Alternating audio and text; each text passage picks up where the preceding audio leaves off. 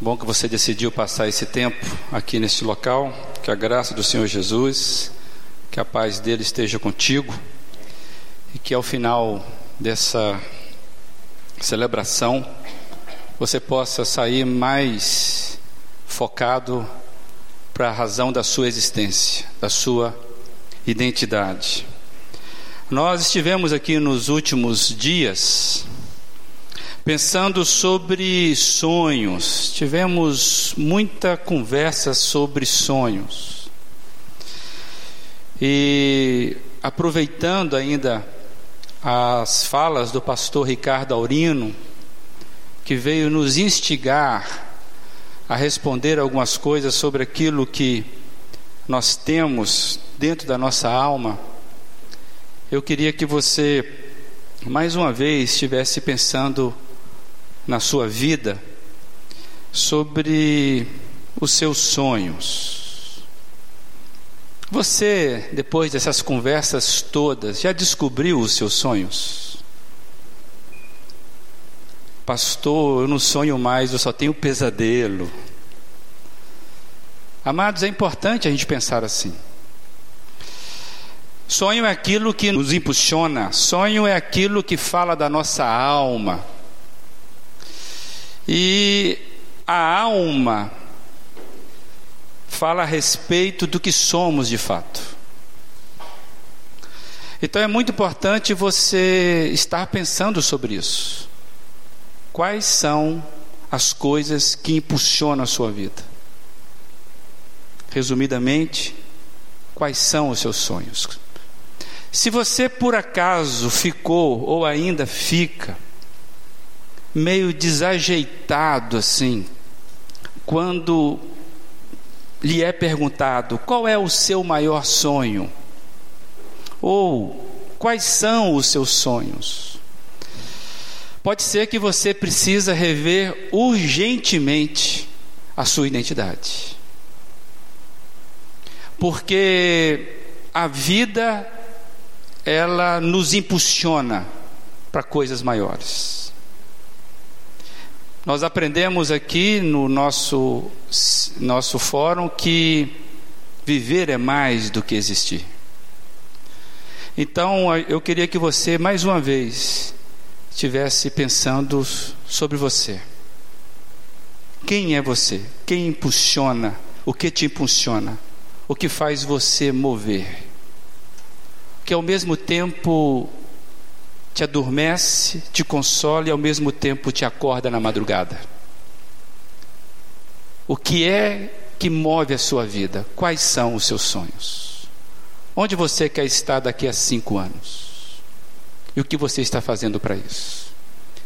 Então eu queria que você curvasse sua fronte e pensasse você e sua alma sobre as questões que você precisa responder para você mesmo.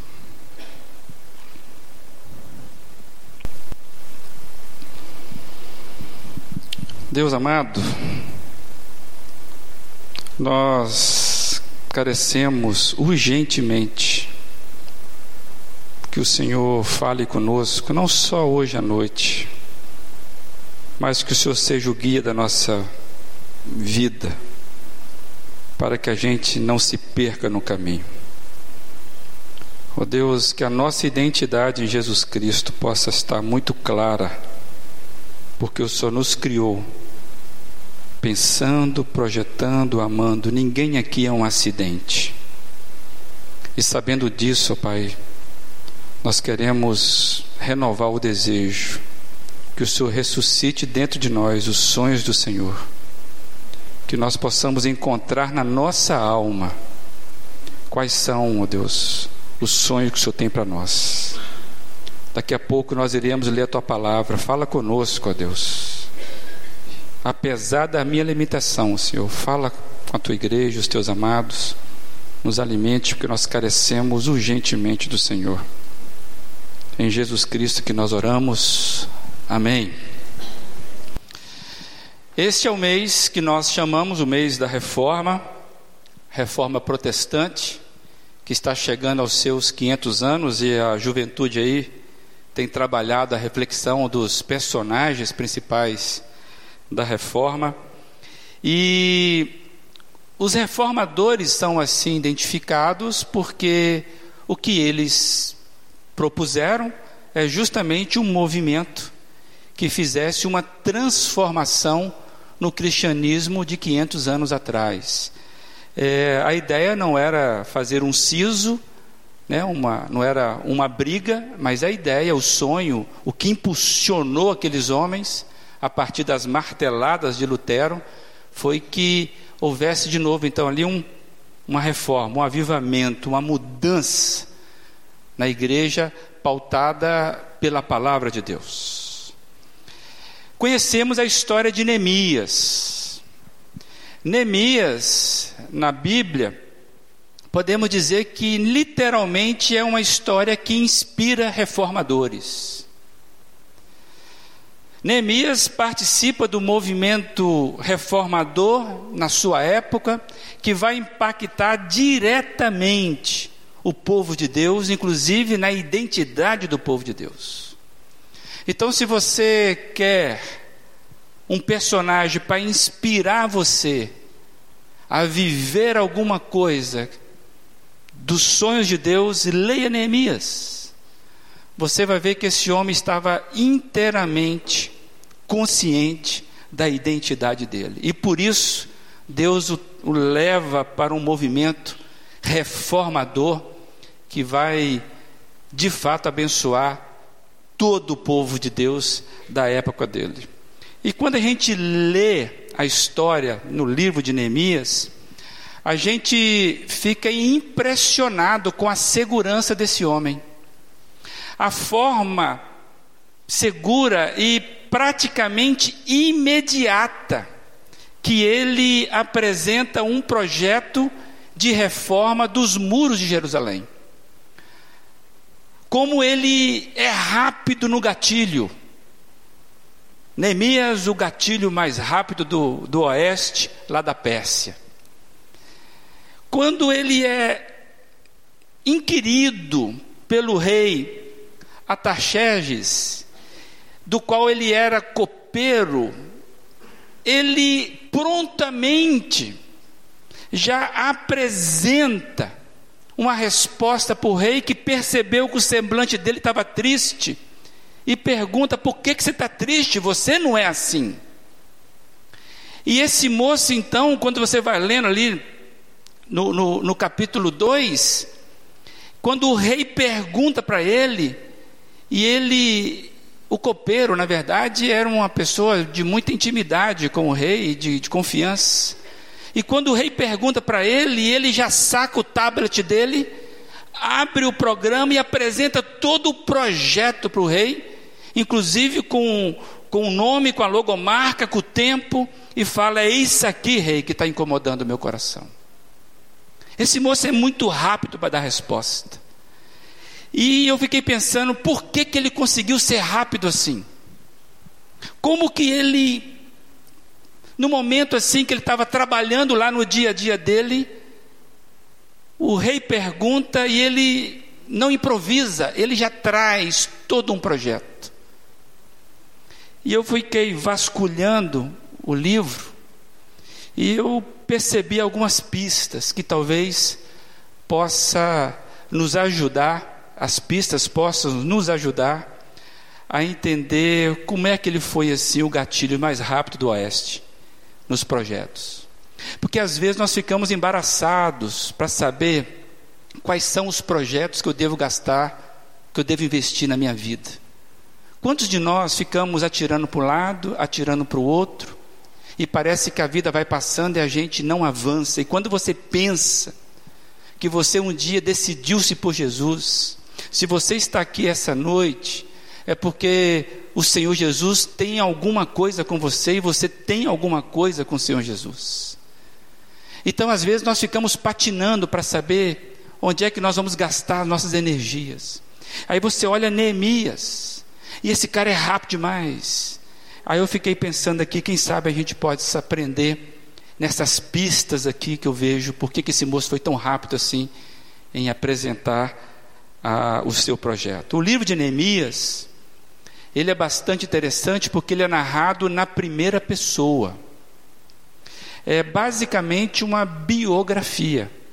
Ele vem falando ali, é uma narrativa pessoal, e é carregada, ele vem falando de sentimentos, ele vai revelando coisas pessoais. Eu não sei se você já leu biografia ou gosta de ler biografia. É, e essa é a grande atratividade das biografias. É, é que a biografia, quando a pessoa está escrevendo dela mesma, ela traz alguns sentimentos que estão dentro dela. Que é muito mais, esses sentimentos são muito mais enriquecedores, porque não está falando só do ato, só do comportamento, mas as emoções internas que motivaram aquilo que está sendo narrado. Então a biografia, ela tem essa autobiografia, por exemplo, a autobiografia, ela tem essa particularidade.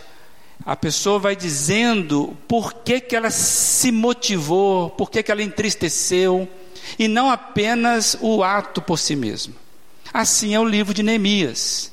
Neemias vai trazendo e várias emoções dele. E no texto, vemos uma pessoa que não tinha dificuldade nenhuma. Neemias é uma pessoa que não tinha dificuldade nenhuma em revelar e identificar os seus dramas e os seus sonhos. Diferentemente da maior parte de nós que temos dificuldade de falar de nós mesmos. Às vezes nós não gostamos de falar de nós mesmos. Aqui está um homem que não tinha dificuldade de falar do que estava no coração dele.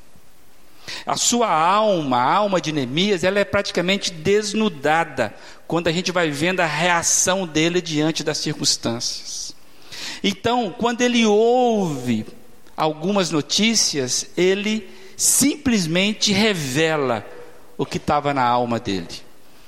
E a narrativa, então, do livro começa exatamente Neemias recebendo notícias dos sobreviventes lá do cativeiro, as pessoas os, o, do povo de Deus que estavam lá, que ficaram lá em Jerusalém.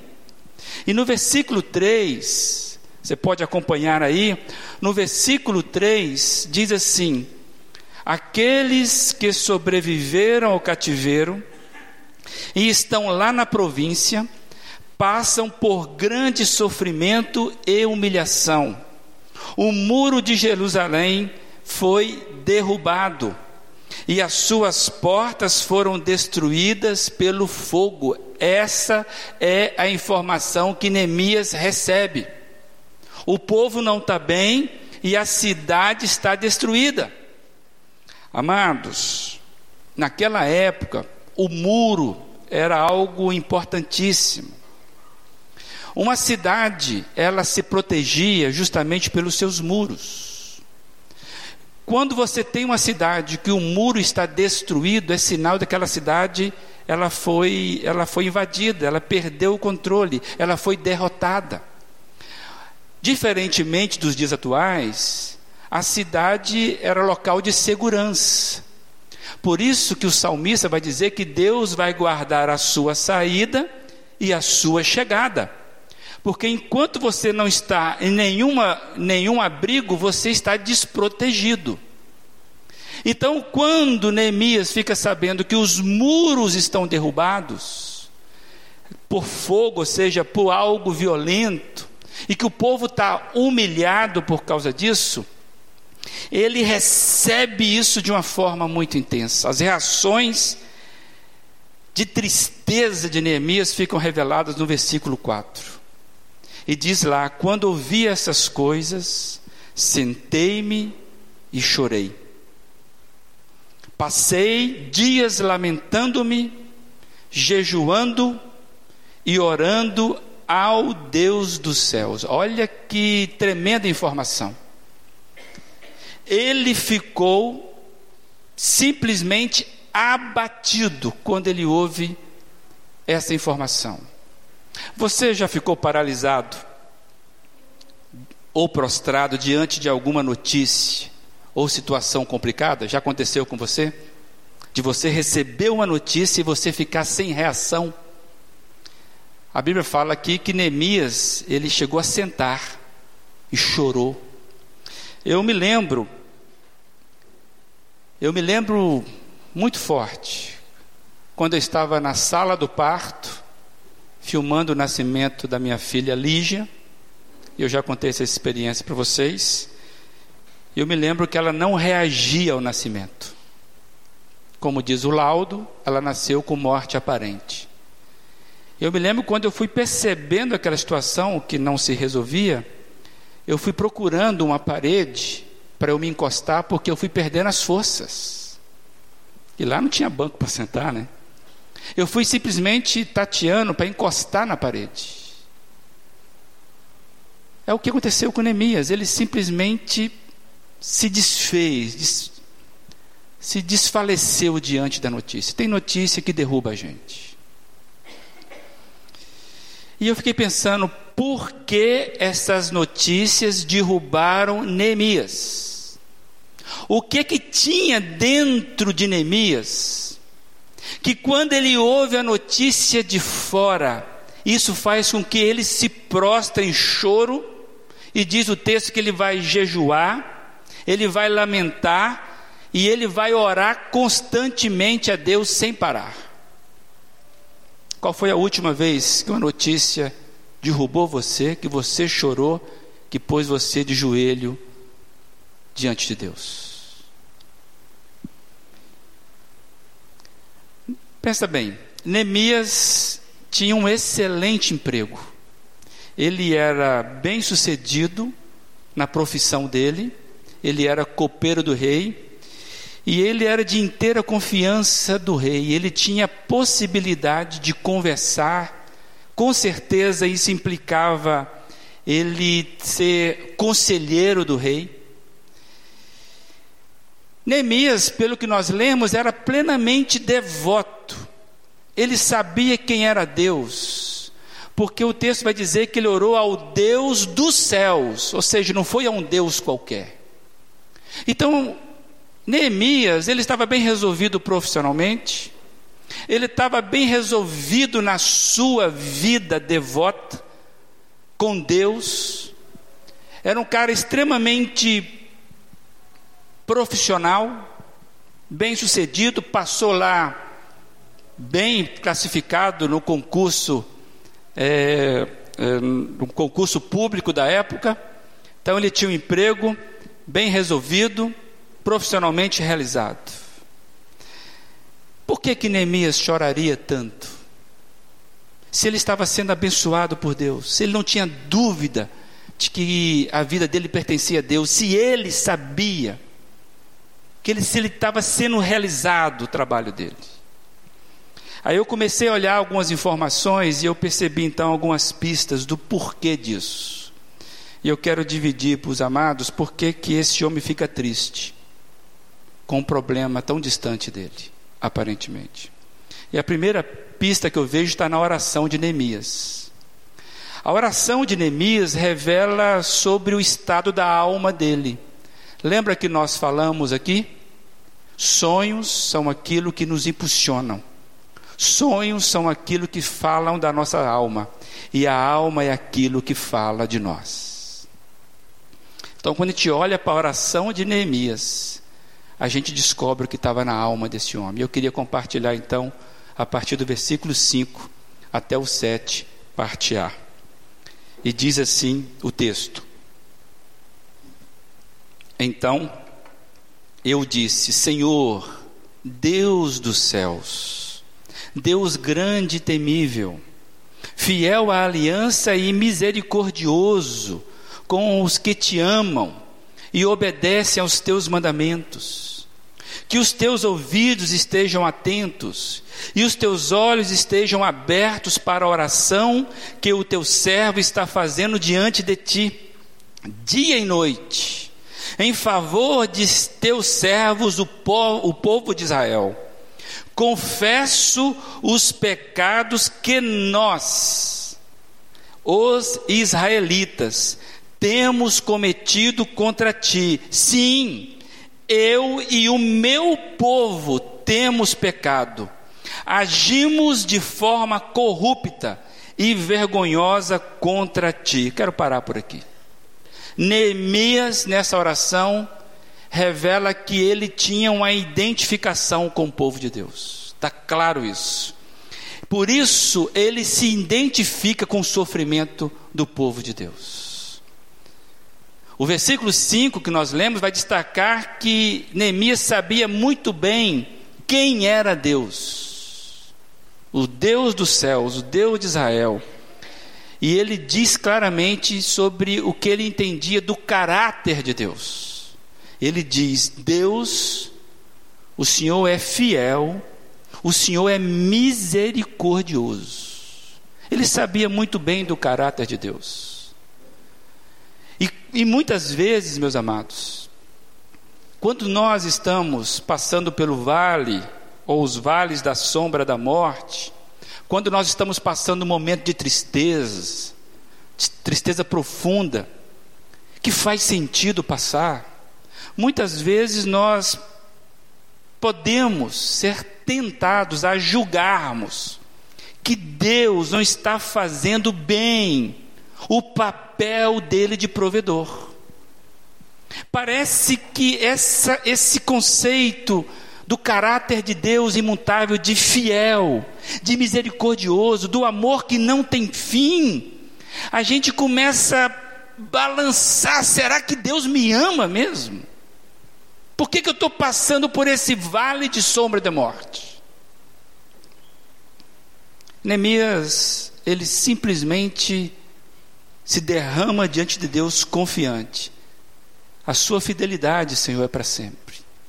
Por isso, Senhor, eu estou orando a Ti e estou aguardando por Ti. E o versículo 6, essa essa informação é importante, meus amados, porque Elias identifica a condição de pecadores. O povo foi exilado por causa da desobediência e por causa do pecado. O exílio não era uma culpa de Deus. Se Deus tem culpa em algum momento, mas Neemias estava muito claro: nós pecamos, estamos colhendo, inclusive nós não ouvimos os profetas, nós desobedecemos, e por isso que estamos sofrendo no exílio. Então ele tinha muita clara evidência do caráter imutável de Deus e da situação de pecadores que é o que são os homens neste caso, do povo dele lá no exílio. Neemias, meus amados, na oração dele, ele é ancorado na fidelidade e misericórdia de Deus, e nisso ele confessa e pede perdão. Repara se não é isso que ele faz. Ele sabe a, a quem dirigir, quem é Deus, o caráter de Deus, ele reconhece a, a, a situação de pecado e ele confessa e pede perdão. E eu fiquei pensando que muitas vezes as nossas orações de petição, que nós vamos a Deus pedindo coisas a Deus, precisam começar com uma oração de confissão e pedido de perdão, de pecado. Deus não vai abençoar consequência de pecado. Tem muita coisa que eu e você sofremos na vida e estamos sofrendo porque nós decidimos pecar contra Deus. E nós precisamos resgatar de Neemias essa capacidade de trazer a oração de confissão de pecados. Deus não bota band-aid em ferida de pecado. as consequências do pecado virão. Por isso nós devemos correr rápido para a cruz. Tem coisa que tem coisa que a gente não pode guardar. Dinheiro é bom guardar. Mas pecado não é bom guardar. pecou, corre logo, porque é um péssimo investimento. Carlos Macor, pastor, ele diz que todo investimento que nós fazemos na carne é prejuízo, porque a carne não melhora nunca. Ah, eu estou esperando melhorar um pouquinho para eu poder tomar uma decisão. Não melhora nunca. A mentirinha, ela não, ela não cura. Está entendendo? A mentirinha não fica melhor, não. Ela só vai tapeando você. A falta de perdão, o engodo, e por aí vai. Esse moço tinha plena convicção de que ele podia suplicar um Deus poderoso de caráter, fiel, bondoso e misericordioso, mas ele sabia que precisava trazer a confissão de pecados. Quem sabe é isso que está faltando para você. Saber que Deus continua poderoso, amoroso e misericordioso para te abençoar. Mas quem sabe você precisa confessar pecados para que Ele possa te purificar. E aí sim você de fato encontrar a paz que você precisa. Mas tem um outro verso aqui que eu queria trazer, que para mim é uma pista muito importante sobre como funcionava a alma de Neemias. Como é que era a identidade desse moço? E para mim um verso que fica muito claro isso é no capítulo 2, o versículo 12. Olha para mim no versículo 12 do capítulo 2. Ele vai dizer assim: não havia contado a ninguém o que meu Deus havia posto em meu coração que eu fizesse por Jerusalém. Olha aqui, vou repetir para nós não perdermos a força dessa confissão de, de Neemias. Eu não havia contado a ninguém o que Deus havia posto em meu coração que eu fizesse em Jerusalém. Amados, aqui tem uma informação muito importante e que explica muito bem por que, que Neemias foi fortemente impactado pela notícia da Jerusalém destruída. Por que, que Neemias sofreu tanto? Por que, que ele conseguiu reagir rápido?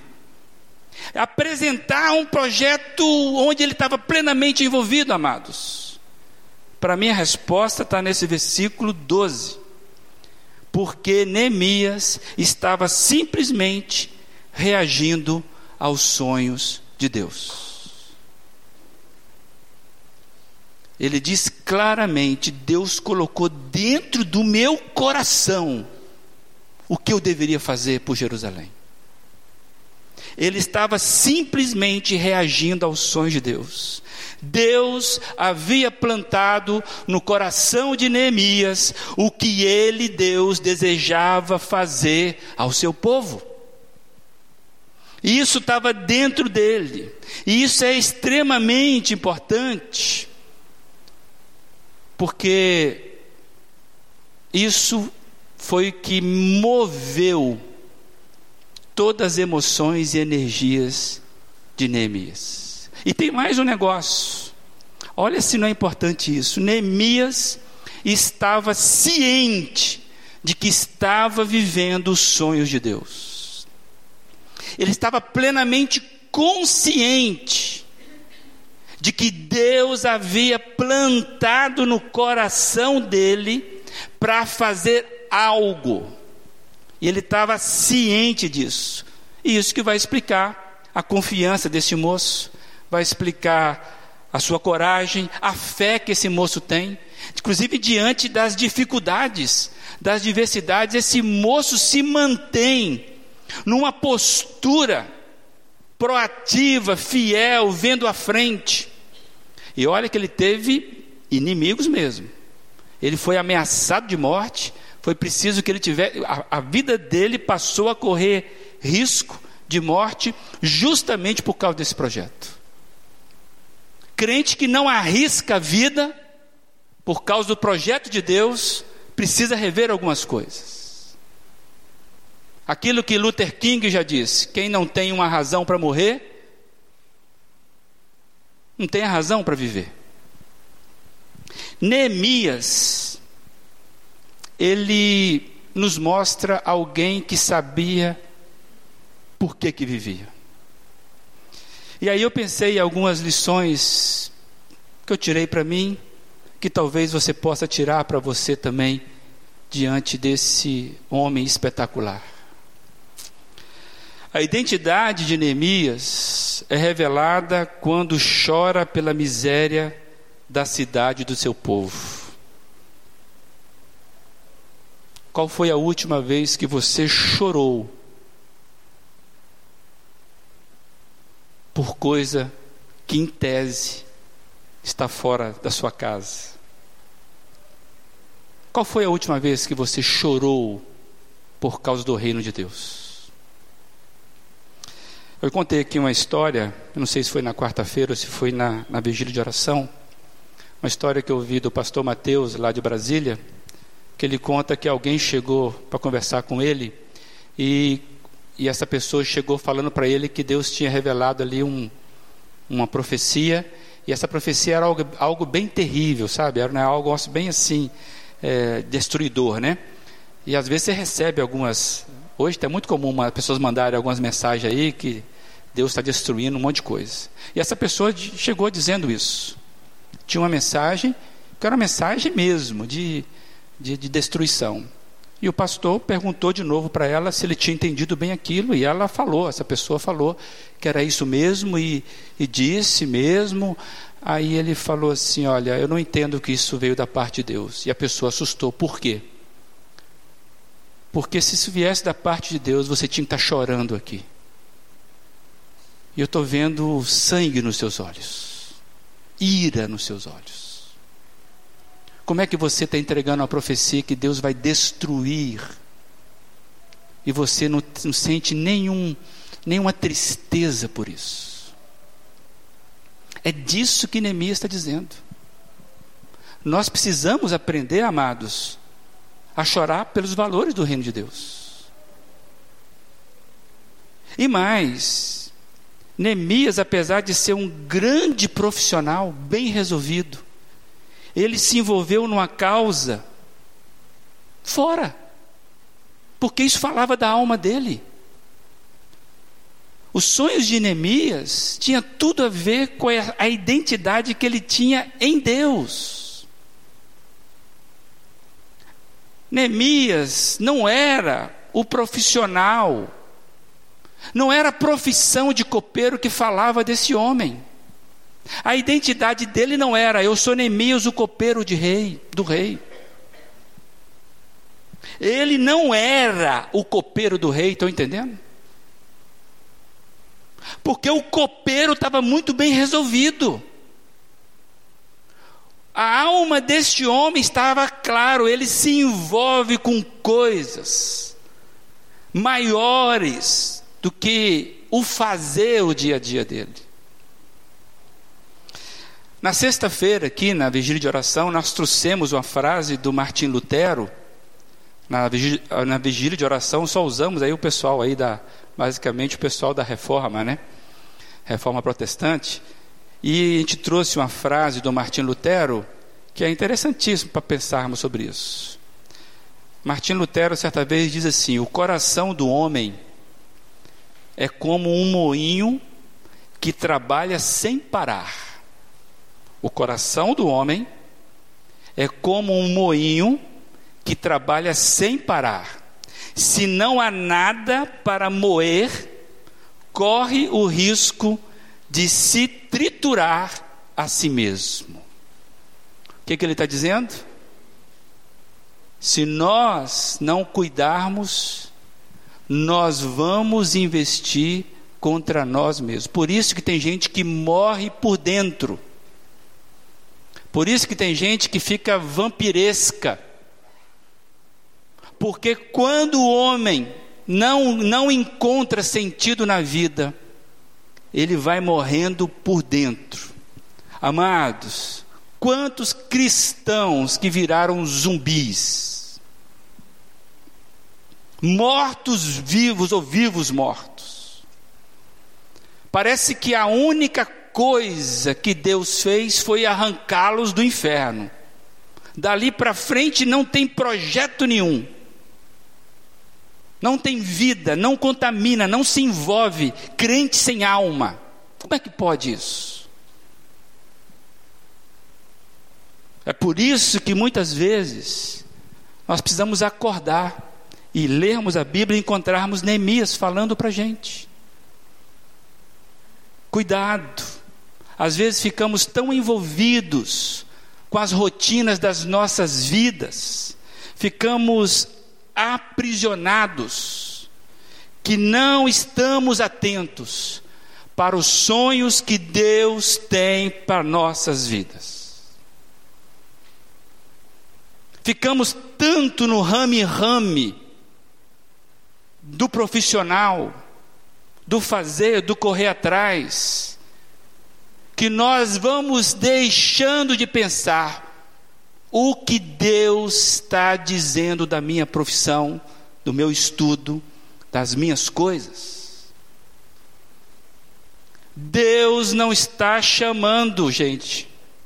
Deus não está chamando copeiros.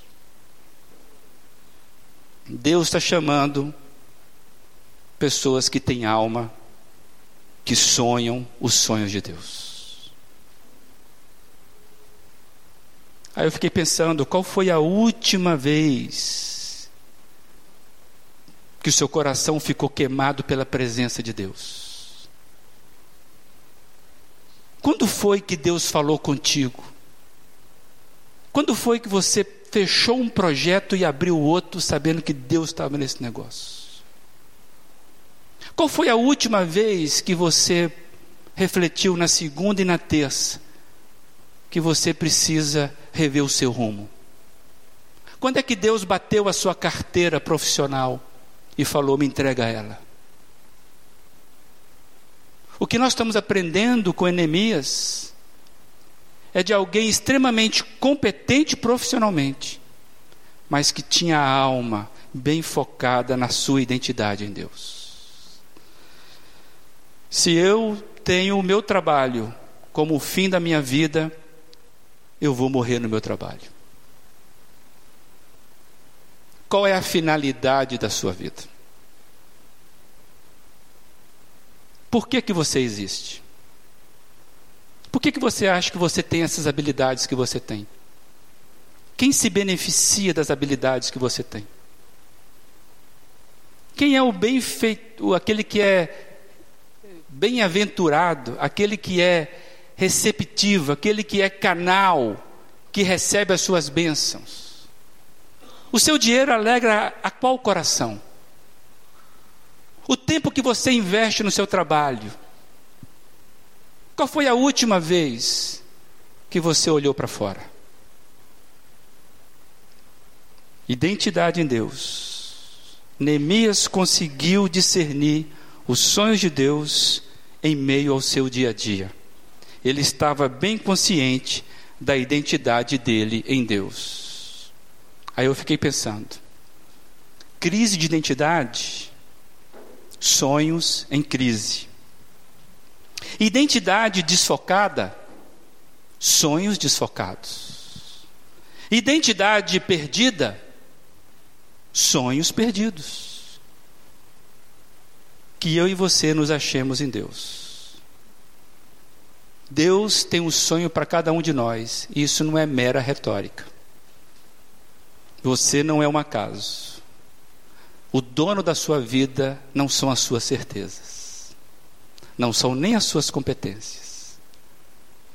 Ele, Deus, é o mais interessado em dividir conosco o que ele sonha para cada um de nós. E Neemias revelou isso.